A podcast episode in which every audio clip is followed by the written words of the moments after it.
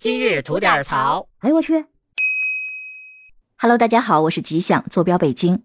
那前两天呢，刚在影院看了《满江红》，真的是座无虚席呀。从影院出来的时候，仍旧热血沸腾，但是冷静下来的时候，也不由得感慨：为什么一首激励了我们一代又一代国人，让我们了解古人家国情怀的《满江红》会移出我们的课本呢？能查到的啊，其实有以下三个原因：一部分认为呢，这首词疑似血腥暴力。主要是因为“壮志饥餐胡虏肉，笑谈渴饮匈奴血”，被有的专家担心会对青少年有不良的暗示。其实我倒是觉得这种正道血性对我们的孩子其实是益大于弊的。那第二点呢，说岳飞不能算是民族英雄，抗金呢属于内部矛盾，不适合过度宣传。因为虽然当时金国和宋朝是死敌，但是现在年代不同了，无论是以前的女真还是满族，都是中华民族的一部分。因此啊，他们跟汉族之间的矛盾属于人民内部矛盾。如果大肆宣扬呢，会影响到民族团结。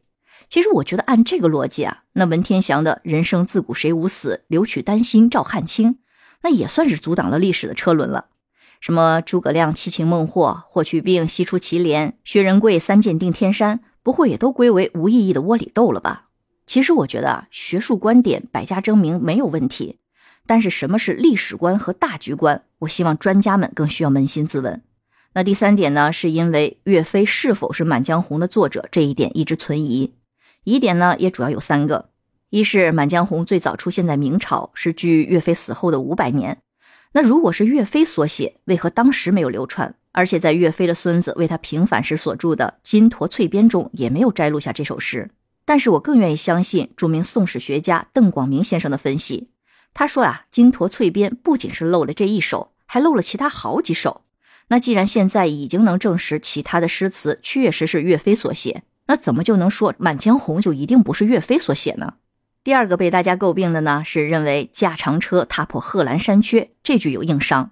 因为看地图，贺兰山呢是在西北方向的宁夏中部，而岳飞抗金呢是一路北上，压根儿就没有走过西北那条线儿。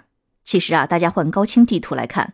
叫贺兰山的一共有两处，一处呢是在西北的宁夏，而另一处呢是在河北磁县。现在从地图呢还能搜到磁县的小后赵村其实那一大片正是岳家军当时扎营等候圣旨的地方。那第三个疑点呢，在于说岳飞以前的词作，比如说《小重山昨夜惊琼不著名》《满江红登黄鹤楼有感》和《池州翠微亭》等，大多呢都是比较婉约的词，跟《满江红》的基调有很大的区别。但谁说一个人擅长写婉约的词就不能写《满江红》这种慷慨豪迈的呢？大家都知道李清照，他是一个标准的婉约派的词人，寻寻觅觅，冷冷清清。但李清照也曾写过“至今思项羽，不肯过江东”，那也是非常的豪迈。我想说的呀，就是无论《满江红》是不是岳飞所写，但这首词是全面彻底的代表了岳飞的精神。因此，如果没有什么其他确切的证据说明这首词是别人写的，那我相信，我们大多数的人仍愿相信《满江红》就是岳飞所写。再说回电影《满江红》吧，那确实是一个有笑点、有泪点的电影。它尊重了我们观众的智商，节奏反转呢也非常的真实自然，难怪呢能有如今的一个票房。